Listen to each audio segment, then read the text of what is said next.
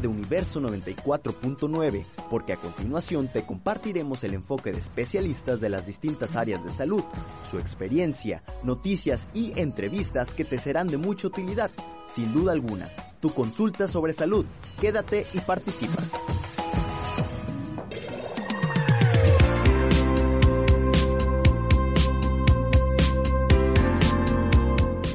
¿Qué tal? Muy buenos días. Qué gusto saludarnos a través del micrófono de Universo 949.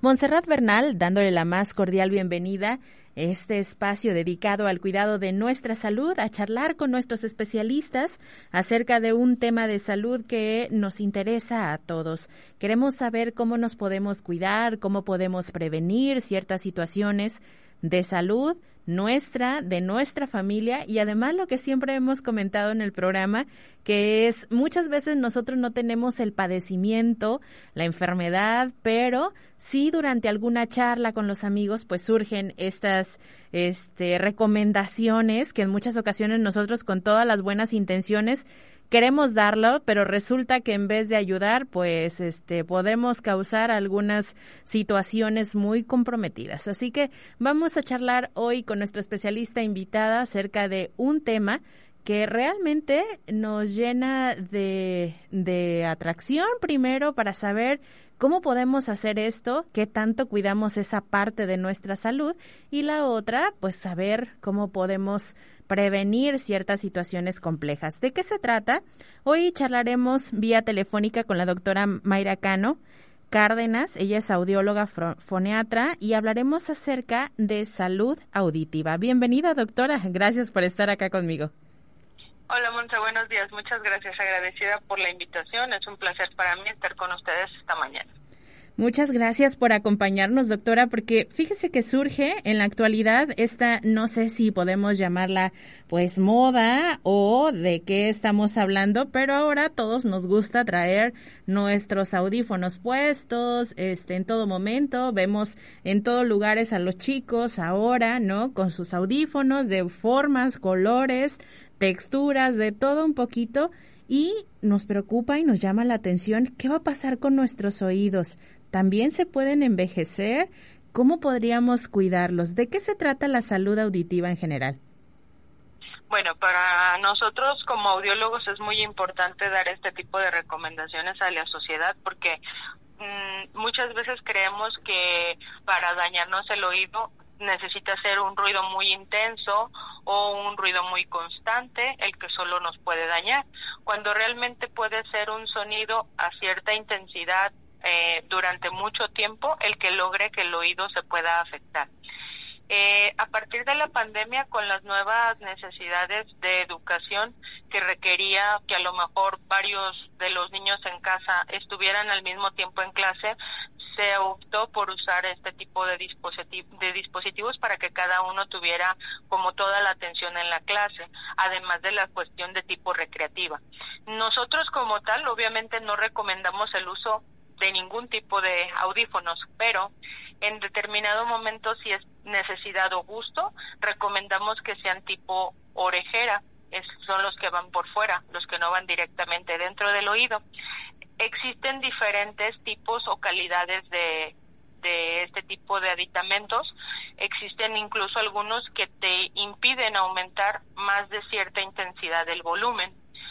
Lo ideal es que el uso sea no más de una hora continua y no se exceda más del 50% del volumen total. Es decir, si mi celular me permite 10 rayitas de volumen, no debo de pasar más allá de la raya 5 y no usarlo de forma continua por más de, en este caso, una hora. Si lo hago así, debo de descansar por lo menos 45 minutos antes de volverlos a usar. Doctora, ¿qué le pasa a nuestro oído con este uso constante? Bueno, lo que ocurre es, eh, es un proceso que se llama fatiga auditiva. En este caso, las células se van desgastando de forma más temprana. Es decir, las usamos de forma extenuante y en menos tiempo van a dejar de funcionar. A todos nos ocurre, generalmente de los 40 años en adelante empieza un deterioro por uso natural sin enfermedades y sin nada simplemente por el hecho de crecer. Si yo aumento este uso, a más temprana edad voy a notar este tipo de cambios. Incluso ahorita mm, después de la pandemia o la parte más fuerte de la pandemia nos tocó diagnosticar a pacientes mucho más jóvenes, entre 18 y 20 años, con problemas como si fuera un oído de un adulto de 55 o 60 años. Sí, claro, y esto es preocupante, doctora, porque en muchas ocasiones pensamos que lo menos que podemos perjudicar pues es nuestro oído, ¿no? Este este uso constante, como usted lo decía, decimos, pues estoy joven, no siento nada, a mí no me incomoda, a mí por el contrario, me gusta estar aislado completamente del sonido exterior y entonces este no quiero escuchar y me pongo mis audífonos constantes, además todo el día con el ruido muy alto, porque además nos gusta este sentir esa adrenalina que genera los sonidos este en un alto volumen, ¿no? Pero ahora esta esta parte que usted nos comenta de cuidar de lo que pasa con nuestro oído, pues es lo que nos debe de llamar la atención y también pues esta recomendación que hacemos para los papás o mamás, ¿no? Que en muchas ocasiones decimos, quítatelos eh, los audífonos, los jóvenes dicen, no, así estoy muy bien, y es como esa lucha constante. Ahora con todas estas herramientas que usted nos está dando, pues ya podemos decirle, mira, lo que pasa es que si no te lo quitas, o por lo menos si, si lo vas a usar, eh, la doctora dice que hay que usarla eh, una hora y después descansamos un ratito y después podemos escuchar otra hora y en un volumen moderado, doctora. ¿Qué podríamos prevenir si nosotros cuidamos nuestra salud auditiva, doctora? Aquí la parte importante es que la audición, aunque por sí sola vaya a desgastarse, existen otros factores externos que también nos pueden afectar. Entonces, la parte más importante es alargarle esa vida o permanecer sanos de nuestra audición por más tiempo. Eh, de acuerdo a la Organización Mundial de la Salud, se estima, se estima, que para el 2050 la cantidad de sordos que va a existir va a ser muchísimo más alta que la que existe actualmente y eso definitivamente tiene que ver con el avance tecnológico, porque también incluimos eh, el manos libres hay personas que por su trabajo necesitan traer de forma continua el dispositivo y eso también nos perjudica. Entonces, no solo ha dirigido a los jóvenes, sino también a los que ya somos más adultos, porque además nosotros estamos más cercanos quizá eh, a ese deterioro o desgaste natural, pero ese desgaste natural puede incrementar o ser mayor al esperado solo por el uso continuo del oído sin usar ningún dispositivo externo. Y como usted bien lo señalaba, doctora, hay otras situaciones que puedan este, agregarse al uso de estos dispositivos, ¿no? Situaciones hereditarias que ya las habíamos charlado también con usted en alguna ocasión, estos eh, problemas que quizás ya traemos o que surge una enfermedad crónica degenerativa y además nosotros sumamos eh, esta situación de usar dispositivos o escuchar eh, volúmenes muy altos o el trabajo, como usted lo decía también, que a nosotros, por ejemplo, aquí en la radio, que traemos el uso constante de nuestros audífonos por el trabajo que desarrollamos, pues también estamos un poco más propensos a tener este deterioro del cual ya nos hablaba. Y además sumamos que al salir del trabajo seguimos esta práctica constante del audífono y volúmenes altos, pues entonces nos estamos arriesgando aún más. ¿Qué pasa, doctora, también con esta situación que estamos viviendo y que es otra de las que nos preocupa? Usted hablaba de esta estadística a la cual nos estamos visualizando, ¿no? Que en algunos años habrá más personas con sordera que las que existen actualmente y nosotros hemos visto eh, las estadísticas de, de deserciones escolares por eh, sordera, porque no nos damos cuenta que tenemos un padecimiento, porque además quizás ya lo venimos desarrollando desde hace algunos años y no nos estamos dando cuenta que estoy perdiendo la audición. ¿Cómo lo podemos detectar, doctora? Bueno, aquí la, la manera es dependiendo del, del grupo de edad.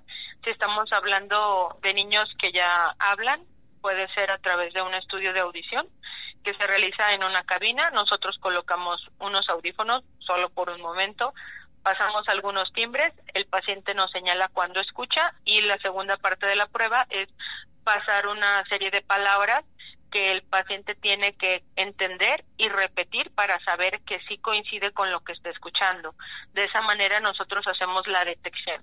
En bebés este, lo ideal es el primero paso es hacer un tamiz auditivo antes de los tres meses y si no existe otro estudio más complementario para niños que aún no desarrollan el lenguaje, porque aquí lo importante en el caso de los niños es la detección más temprana y ese se llama estudio potenciales eh, auditivos de tallo cerebral. En el caso de los adultos, pues de pronto si empezamos a notar que aumentó más el volumen de la televisión, si de pronto me están hablando de otro cuarto y yo no escucho, o yo empiezo a querer adivinar lo que las personas me dicen, si están muchas personas hablando alrededor y de pronto la conversación ya no la puedo seguir, son datos que nos puede estar indicando que algo no está bien. Sí, claro, y que ahí es cuando toda la familia tendríamos que comenzar a encender esos foquitos rojos y acercarnos con un médico especialista para hacer estas valoraciones que usted señala, doctora. Vamos a hacer una pausa promocional. Quiero invitar a nuestro auditorio a que se comunique con nosotros, que si tiene dudas, las mayores dudas comúnmente también surgen, doctora, cuando eh, existe, ya tengo ahí un dolorcito o siento que se me inflama cuando escucho de ese lado. Estas situaciones, ¿cómo las podemos también prevenir? Y si ya existen, ¿Existe una cura, doctora, o una prevención o un acortamiento del padecimiento? Ya nos lo explicará cuando regresemos del promocional. Hacemos una pausa, regresamos con más. Aprovecha y comunícate para compartir tus dudas y comentarios al 316-1053. En un momento regresamos en Sin duda alguna.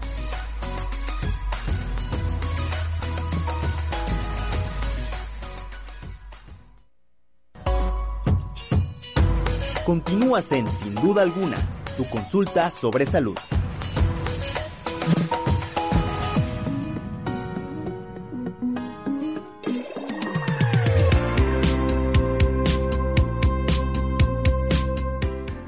De regreso con ustedes en Sin Duda Alguna, hoy transmitiendo totalmente en vivo desde el campus central de la Universidad de Colima, Montserrat Bernal al micrófono y agradezco la compañía vía telefónica de la doctora Mayra Cano Cárdenas, audióloga foniatra, con quien hablamos acerca de salud auditiva.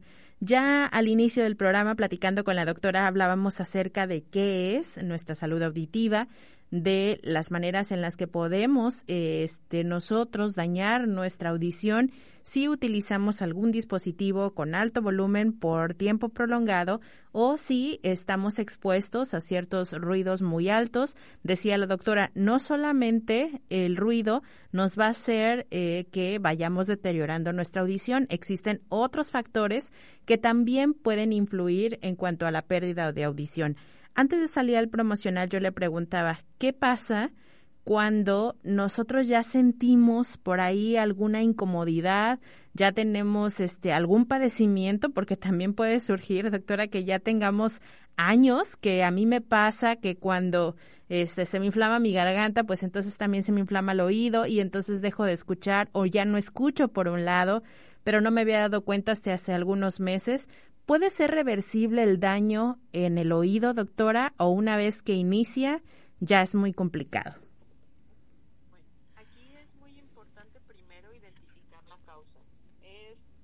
algo que puede pasar cuando nosotros enfermamos de garganta por la comunicación que existe con respecto al oído que pueda inflamarse y pueda alterar un poco su función normal. Eh, de hecho, a partir de, de la infección por virus de COVID-19, esto se ha aumentado y sobre todo con la última variante, se ha notado mucho más que el efecto generalmente se queda en el oído, sensación de oído tapado, eh, un ruido zumbido, un timbre, un chillido, además de la parte de la sensación de congestión. Entonces, cuando nosotros tenemos este tipo de situaciones, lo ideal es acudir con el médico, uno, para corroborar que realmente solo sea algo tan simple como a consecuencia de la garganta porque muchas veces puede simular estos síntomas y ser una pérdida repentina de audición que puede ser por otras causas diferentes, pero en este caso sí es importante la atención y el tratamiento oportuno, porque esa sí puede no ser reversible o quedar con cierto grado de sordera a pesar del tratamiento. Entonces, y lo ideal es si tenemos dudas, mejor nos cercioramos de que sea ya sea un tapón, que solo sea la infección de la garganta o si fuera algo más detallado, para comenzar, eh, complementar el diagnóstico oportuno y obviamente iniciar el tratamiento lo antes posible para la rehabilitación mm, total o lo más que se pueda en este caso. Doctora, ¿qué, ¿qué pasa con este las personas que tienen uso constante de la, la alberca, por ejemplo, que es otra de las de las situaciones que nos, nos manifiesta nuestro auditorio, ¿no? Que también podría ser causante de alguna situación ahí con nuestros oídos. Nadador, incluso existe una patología o una enfermedad que así se le llama, que es el oído del nadador, que puede generar infecciones constantes de oído o incluso alteraciones físicas por la exposición continua a, a el agua. Aquí lo importante es si es, está dentro de sus posibilidades utilizar tapón, está bien, pero lo ideal es que por lo menos cada seis meses si tengan una revisión médica, tengan o no tengan molestias para asegurarnos que la salud dentro de su oído está bien. Hay pacientes que tienen más predisposición para padecer infecciones de oídos que otros. Entonces, lo importante es, si existe la duda o si yo de forma frecuente acudo a nadar, que sí tenga una revisión por lo menos cada seis meses y sobre todo el cambio continuo de tapones, porque si yo, por ejemplo, traía una infección, me pongo el tapón y lo sigo utilizando, pues el tapón mismo me puede estar reinfectando. Doctora, también me preguntan, ¿qué pasa con la rehabilitación auditiva? ¿Existe? ¿De qué se trata? Bueno, la rehabilitación auditiva eh, es a través de los aparatos. Existen actualmente nuevas tecnologías, ya los aparatos son totalmente discretos, pueden ser al color de tu cabello, eh, la forma en la que se colocan dentro del oído puede ser tan invisible que no se note. Eh, tienen alta conectividad, la puedes conectar directamente al televisor, a los dispositivos electrónicos, a tu celular, contestar mensajes directamente en tu, en tu audífono. Eh, ya existen sin el uso de pilas totalmente recargables. Entonces, la ventaja de esta tecnología es que el uso correcto y la rehabilitación oportuna, en este caso con los aparatos auditivos, no va a retrasar el proceso normal de la enfermedad, pero sí nos va a ayudar a que permanezca sana por más tiempo, porque conforme perdemos la capacidad de escuchar, también se afecta la capacidad de aprendizaje, la capacidad de memoria y la capacidad de comprensión del habla. Entonces, si yo rehabilito, yo ayudo a mi cerebro a que siga estimulándose y que siga eh, favoreciendo estos procesos y de esta manera pues tengo una mejor calidad de vida a futuro. Esto es muy importante y qué, qué bueno que nos comenta estos tipos de, de, aparatos ahora tan avanzados, ¿no? Anteriormente veíamos eh, otros aparatos que la gente, bueno, ya no quería utilizar, no quería someterse a estos procesos por la estética, ¿no? Como tal, sí era un buen funcionamiento, pero bueno, ya las personas decían, no, es que como yo voy a traer, la gente se va a dar cuenta que yo tengo un padecimiento y también esta situación que vivimos de no querer que las personas se den cuenta que yo tengo alguna discapacidad, bueno, también es es un poco este complicado, ¿no? En la actualidad, pero ahora esta nueva tecnología nos permite, como usted bien lo dice, ¿no? Tratar de ser un poco más discreto, que estén al alcance de las personas, que es otra de las situaciones que también vivimos, que son cosas que no podemos adquirir, pero ahora ya con toda esta variedad que existe en el mercado, ya hay más posibilidades de que cualquier persona pueda tener acceso a este tipo de aparatos y pueda tener sobre todo una mejor calidad de vida, ¿no, doctora? Que es una de las cosas que también cuidamos en cuanto a nuestra salud, no solamente lo físico que es ahí, que yo pueda escuchar mi oído y todo, sino la parte emocional, social y de relación con la familia, porque usted lo decía, una de las principales foquitos de alerta es que pues estemos en una plática y la persona no está escuchando bien o no entienda lo que le estamos platicando y ya comienza a ver ahí roces familiares porque quizás yo no entendí lo que la otra persona me estaba diciendo. Exacto, así es. La primera causa o el primer más, más, lo correcto es decir el primer efecto que tiene una, un problema de audición o un deterioro en la audición es el aislamiento incluso dentro de la propia casa porque es se burlan todo el tiempo de mí porque no entiendo, entonces ya mejor no participo y prefiero estar aislado o si hay fiestas procuro aislarme a un lugar donde de todas maneras como estando ahí no entiendo, pues mejor me quedo solo o sola apartado acá viendo la televisión.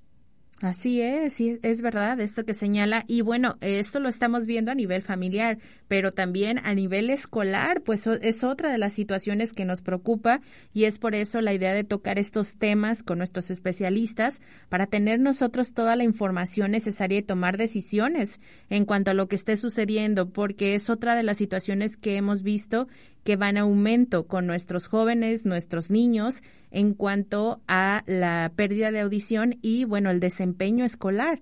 Una vez que se nos comienza a reportar que el niño no tiene un buen aprovechamiento, pues tendríamos que comenzar también a descartar este tipo de situaciones, ¿no, doctora?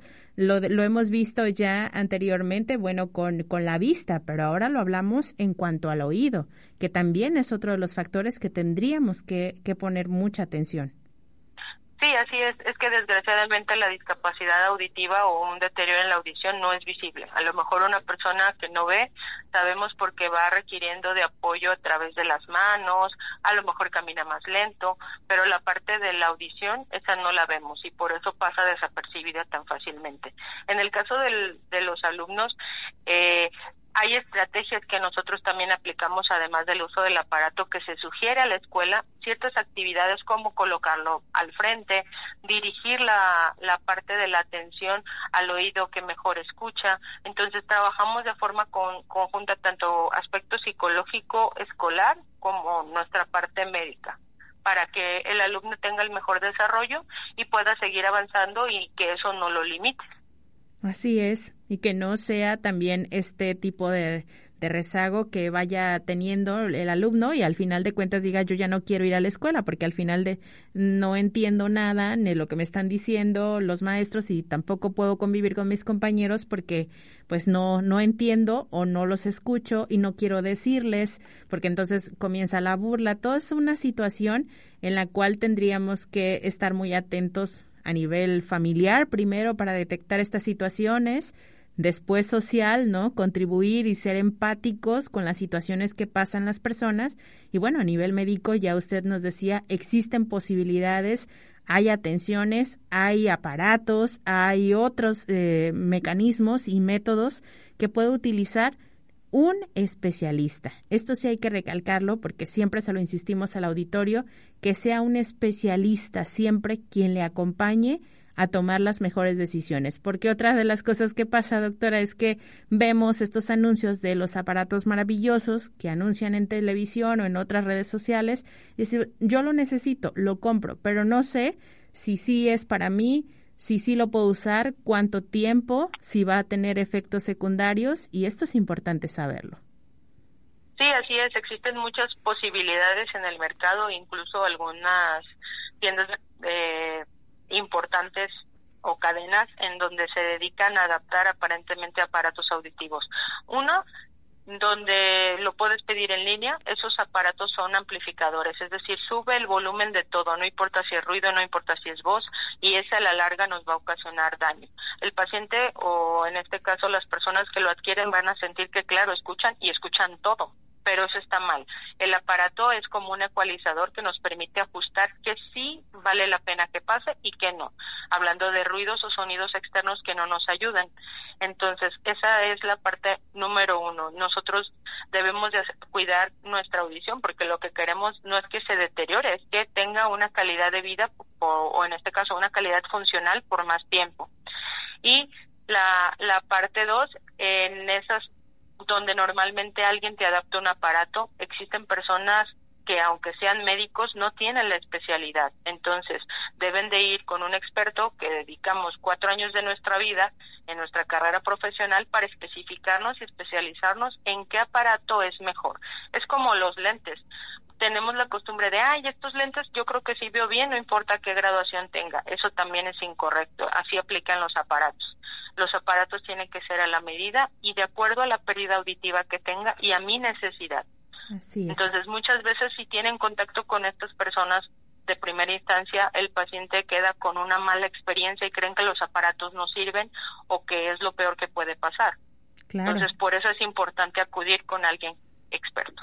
Así es, doctora, pues tenemos mucha tarea que hacer, pero sobre todo cuidarnos y atendernos con un especialista. Doctora, si alguien de nuestro auditorio quisiera tener eh, una, una, resolver alguna duda con usted directamente, ¿hay algún teléfono, alguna página donde se pueda contactar con usted? Sí, claro que sí, aparecemos en Hoy Colima, eh, ahí estamos nosotros, estamos en Facebook, estamos en página también a nivel de en, internet. Ahí pueden encontrarnos, contactarnos y estamos para servirles. Muy bien, le agradezco mucho su compañía, doctora, y gracias por ayudarnos a resolver estas dudas acerca del tema de hoy. Muchísimas gracias, doctora. Muchas gracias por la invitación, Montes. Gracias, gracias a la doctora Mayra Cano Cárdenas, audióloga foniatra, por acompañarnos a resolver estas dudas. Recuerde que tenemos tareas, hay que cuidarnos, pero sobre todo hay que prevenir. Muchísimas gracias en los controles también mi compañero Luis Ernesto Montes de Oca. Yo soy Montserrat Bernal. Nos escuchamos la siguiente, sin duda alguna.